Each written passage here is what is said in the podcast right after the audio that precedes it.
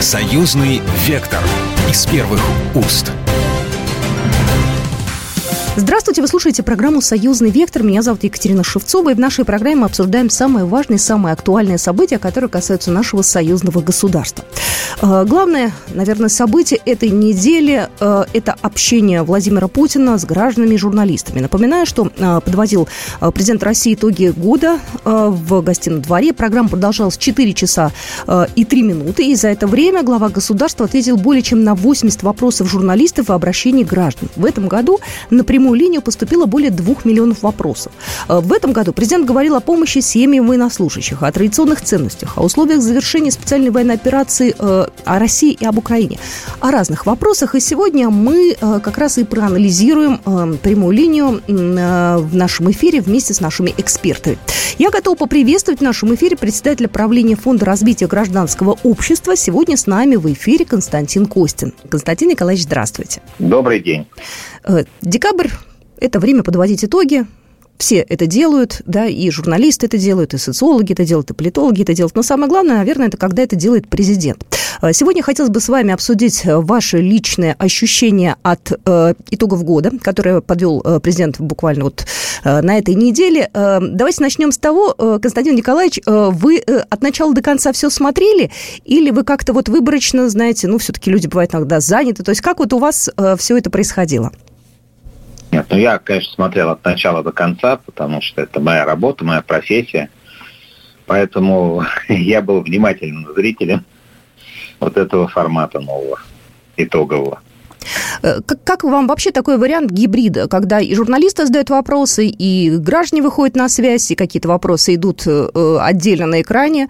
Вот такое вот э, совмещение разных форматов. Вы знаете, мне понравилось, потому что на самом деле организаторам этого мероприятия удалось эти форматы совместить, выстроить так, что общение с журналистами дополняет общение с гражданами, и наоборот, общение с гражданами создает какую-то новую тему для обсуждения с журналистами.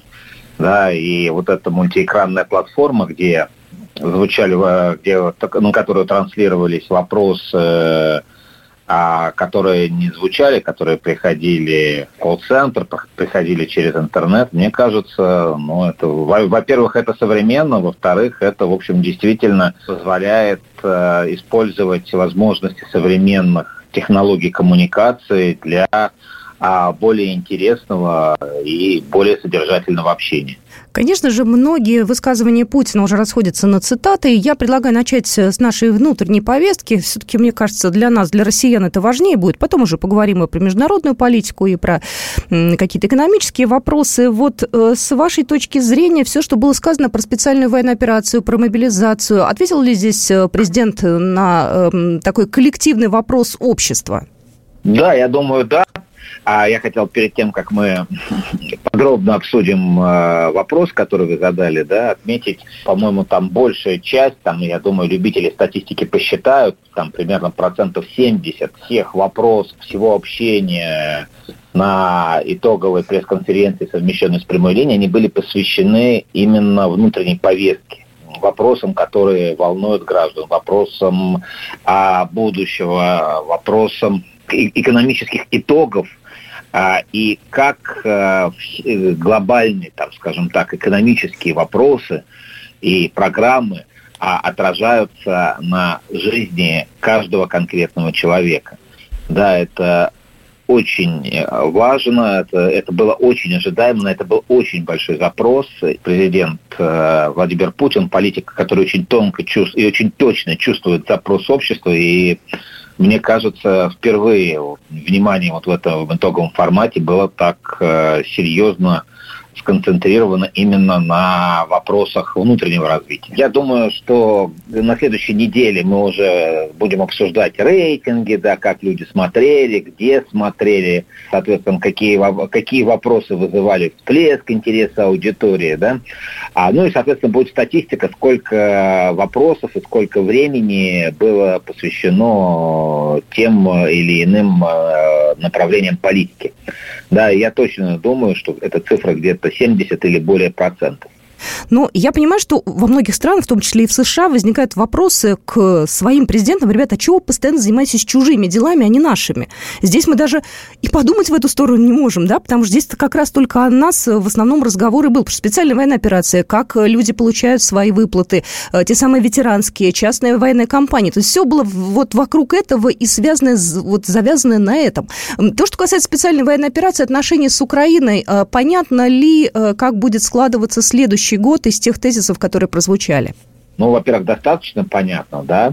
А есть, во-первых, оценка военной ситуации, которую дал президент, э, да, это а, то, что армия России владеет инициативой, то, что контрнаступление, на которое делали большие, делали такие большие ставки на Западе и на самой Украине, оно полностью провалилось. Это та реальность, а, с которой всем теперь надо иметь дело, да, что позиции России на линии боевого соприкосновения и на возможных переговорных треках, э, да, они, в общем-то, достаточно а, выигрышные и надежные. Я, знаете, смотрю, что пишет э, э, по крайней мере, иностранцы, да, потому что там тоже следили, тоже показывали, и обычных людей по ту сторону океана тоже есть интерес к тому, что у нас здесь происходит. И э, вот такие вот, я смотрю, комментарии «Путин безжалостно прав». Э, э, значит, эти дни интересно, ловлю себя на том, что с энтузиазмом цитирую Путина. Это человек из Ливана писал. До этого гражданин Великобритании. Американцы тоже пишут. И, в общем, у людей это вызывает такой живой интерес и поддержку это что-то значит, что э, как бы нас не пытались выставить таким исчадием ада, по факту обычные люди понимают, что здесь у нас все по-другому. Я всегда говорю, что у России даже в тех странах, которые мы относим к коллективному Западу, есть не только противники, но и сторонники. Да, вопрос в их числе. Да, но даже если мы посмотрим э, опросы общественного мнения, которые проводились в Соединенных Штатах, там, касательно военной операции, касательно союзничества с Украиной, да, мы видим, что даже там ситуация меняется. Да, что та реальность, которая есть на линии боевого соприкосновения, да, и, и, и, которую, кстати, очень четко охарактеризовал президент, да, твердость России в ее подходе, который остался неизменным да, потому что, ну, вот многие же эксперты говорили, что, ну, вот Россия, она, наверное, пересмотрит цели, она, наверное, там, э, там обсуждали, помните, ну, помните, не знаю, заметили вы или нет, там корейский сценарий, кипрский сценарий, mm-hmm. там заморозки конфликта, да. Тем не менее, президент сказал, что специальная военная операция будет продолжаться до тех пор, пока э, цели России достиг... изначально обозначенные не будут достигнуты. Причем при этом президент э, сказал, что он готов к переговорам. Ну, просто там не обсуждаются эти вопросы. Да, да, нам нужно разоружение. Да, там, мы не хотим, чтобы в будущем Украина использовалась как возможный плацдарм для создания каких-то проблем. А, да, если да, с нами не хотят это обсуждать на переговорном треке, нам приходится э, вопрос демилитаризации решать военными мерами. Но это не значит, что Россия закрыта к переговорам э, о том, как это делать, э, ну, то есть в ходе каких-то там дипломатических усилий. Знаете, я обратила внимание на то, что сказал президент про украинцев, э, все-таки подчеркнув очередной раз наше родство, потому что братский народ э, сейчас действительно ситуация какая-то совершенно безумная, то, что сейчас происходит, создано искусственно. Э, как вы думаете, есть ли у нас шанс отыграть все обратно, вернуть все, что было разрушено, хоть какой-то минимальный, да, учитывая то, что Россия в этом плане открыта, и мы совершенно не пытаемся обострить и усилить эту ситуацию с украинским народом, я веду, веду сейчас? Мне кажется, что, э, ну, во-первых, конечно же, э, мы изначально было сказано, что мы не воюем э, с простыми жителями. Там у нас есть проблемы к правящему режиму на Украине, да, у нас есть проблемы а, с теми политическими силами, которые насаждают националистический радикальный подход к России и гражданам России, но тем не менее э, мы, в общем-то, являемся одним народом. И мне кажется, что, а, знаете, главный ресурс – это продолжающиеся человеческие отношения. Да, у нас много смешанных браков, а, у нас много людей, у которых родственники живут там, ну, кто-то там, вот в этих, да, люди, люди живут на Украине, а родственники у них есть в России или наоборот. Да, поэтому мне кажется, вот этот э, а, это, очень, вот, вот, эти человеческие связи, да, вот эта гуманитарная составляющая дипломатии, да, она, в общем-то, позволит, а, как только стихнут э, пушки, да, вот, начать вот этот процесс э, восстановления отношений. А, я имею в виду сейчас отношений не дипломатических, да, а именно вот э, человеческих, да, отношений между людьми. И мне кажется, что, в общем-то, ресурсы для этого э, э, и они, в общем-то, существуют. И то, что Россия всегда говорила об Украине, и украинцах как о братском народе, да, и, и, то, и этот президент всегда заявляет, да, у России, это часть политической позиции России, мне кажется, это очень важно, и это тоже, в общем-то, на каком-то историческом этапе позволит вот, это, вот как бы отношения восстановить, да, чтобы это было не просто соседство, а чтобы это было добрососедство. Я напоминаю, что вы слушаете программу «Союзный вектор». Сегодня а, с нами на связи Константин Косин, председатель правления Фонда развития гражданского общества, и мы продолжим буквально через пару минут. Союзный вектор из первых уст. Союзный вектор из первых уст. Я еще раз всех приветствую. Вы слушаете программу «Союзный вектор». Наша программа о самых важных событиях, которые касаются России и Беларуси, нашего союзного государства. И сегодня мы обсуждаем выступление президента э, Владимира Путина вместе с нашим экспертом. У нас на связи Константин Костин, председатель правления Фонда развития гражданского общества. Э, Константин Николаевич, хотела бы вас спросить про иностранных журналистов. Меня вот, э, ну, не то чтобы зацепило, но я на это обратила внимание. Американская журналистка «Нью-Йорк Таймс», если я не ошибаюсь, она поздоровалась по-русски, прекрасно говорит говорит, судя по всему, очень хорошо понимает. А потом она задавала вопрос на английском. Э, вот, вот это к чему все было вот сделано, вот этот э, такой вот странный переход на английский? А, ну, смотрите, во-первых, мы с вами не знаем, действительно ли она хорошо говорит по-русски, потому что... Ну, То есть общем, она могла выучить эти слова просто? Она могла выучить вступительную часть, да, так это так часто делают многие журналисты, когда общаются с лидерами других государств. А вот, это первая причина могла быть. А вторая причина, было важно, чтобы там аудитория средства массовой информации услышала а, вопрос на родном языке. Поэтому тут есть две эти причины. Я не думаю, что здесь был какой-то вот а, специальный дипломатический ход, такой, знаете, ну что-то подчеркнуть. А тем более вопрос она задавала действительно важный для американской аудитории, для американского истеблишмента, чувствительный. И, собственно, слова президента, в общем, еще раз сказали, что в вопросах обмена а, там, гражданами, которые находятся в местах заключения, да, или там подозреваются в тех или иных преступлениях, Россия всегда в первую очередь руководствуется гуманитарными соображениями. Кстати, подобной позиции от Соединенных Штатов Америки мы не слышали никогда. Там всегда либо жесткий рациональный подход, да, либо отсутствие любых разговоров любого диалога.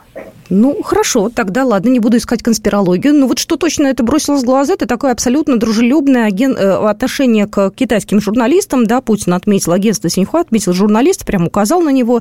Это тоже некий вектор к тому, что э, китайские друзья э, нам действительно друзья и соратники, да, что мы открыты для них, и вот в этом тоже есть определенная такая вот позитивная направленность. Да, да, сейчас э, наши отношения с Китаем э, и, политически, и экономически развиваются очень стремительно, а юань а, заним, а, уверенно занимает место доллара в резервах Центрального банка и Минфина. А, там, китайские компании активно работают на российском рынке, да, соответственно, э, российские компании выходят на китайские, да, то есть это растет объем торговли внешней, да, торговли. Но и и это, конечно, крайне важно, потому что, конечно же, Китай один из главных центров э, силы в 21 веке, и союзнические отношения И вот это конструктивное сотрудничество, конечно же, а, имеет большое значение. Да, я думаю, что за этим очень внимательно следили и в Европе, где недавно лидер КНР был на саммите, да, Китай, Китай, Евросоюз и Соединенных Штатах Америки, да, поскольку действительно это э, союз России и Китая, любой союз, экономический, военный, политический, конечно же, это очень существенный фактор э, международной политики. Я еще один хотела вопрос вам задать, такой, порассуждать. Э, вот э, у нас э, практика такого общения президента и журналистами, и с народом, она уже давняя, позитивная, эффективная, и мы, в общем-то, к этому уже привыкли, это здорово. Похоже, есть формат большой разговор с президентом у Александра Григорьевича Лукашенко, где он тоже собирается отвечать на вопросы, вообще он открытый, очень часто ездит и с журналистами общается, и с людьми. Почему также таким же путем не идут другие западные лидеры? Ну, ладно, хорошо, там американцы, бог с ними, у них это не принято. Но, может, там в Европе хоть бы иногда там к народу снизошли, там пообщались бы, посмотрели вообще журналистов. Наших бы журналистов допустили на какие-то свои пресс-конференции. Почему такого формата нигде больше, кроме как у нас, нет? Ну, понимаете, я тут больше отношу это к политической традиции, да, и а, во-первых, конечно же, да, потому что одна традиция в России, другая в э, Европе, третья, как вы правильно сказали, в Соединенных Штатах, четвертая, кстати, у соседей Соединенных Штатах, Латинской Америке. А там как раз э, это просто нет лидера, который в прямом эфире не общается со своими гражданами. Вот. А то, что европейцы, ну, во-первых, э, я достаточно критично оцениваю новое поколение. А, ну, не, не, не все новое, но, но, но, очень, но очень многих лидеров, да, даже вот если сравнивать, кто сейчас руководит европейскими странами и кто ими, э, ну, масштаб фигур, да, и, и те, кто ими руководил там 5, 10, 15 лет назад.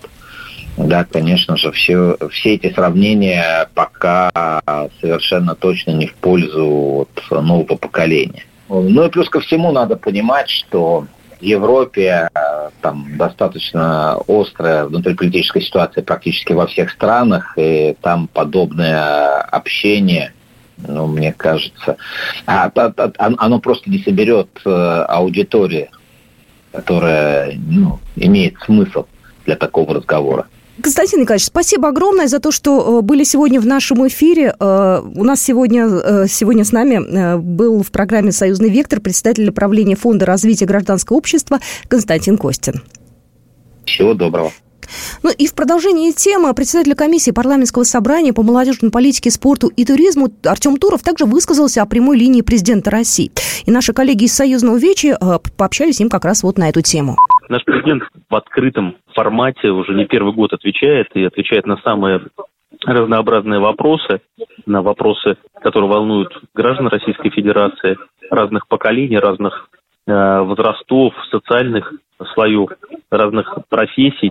И, конечно же, те вопросы, которые задавали участники прямой линии, конечно же, они э, волнуют, наверное, абсолютное большинство наших граждан. И вопрос, связанный наверное, с проведением специальной военной операции, с участием наших боевых товарищей в э, тех задачах, которые определены президентом по денацификации, демилитаризации Украины, они, наверное, остаются одними из самых актуальных, потому что у многих в семьях друзья, э, родственники э, сейчас выполняют непосредственно свой воинский долг в зоне проведения специальной военной операции. Этому были посвящены ряд вопросов которые были заданы нашему президенту, верховному главнокомандующему.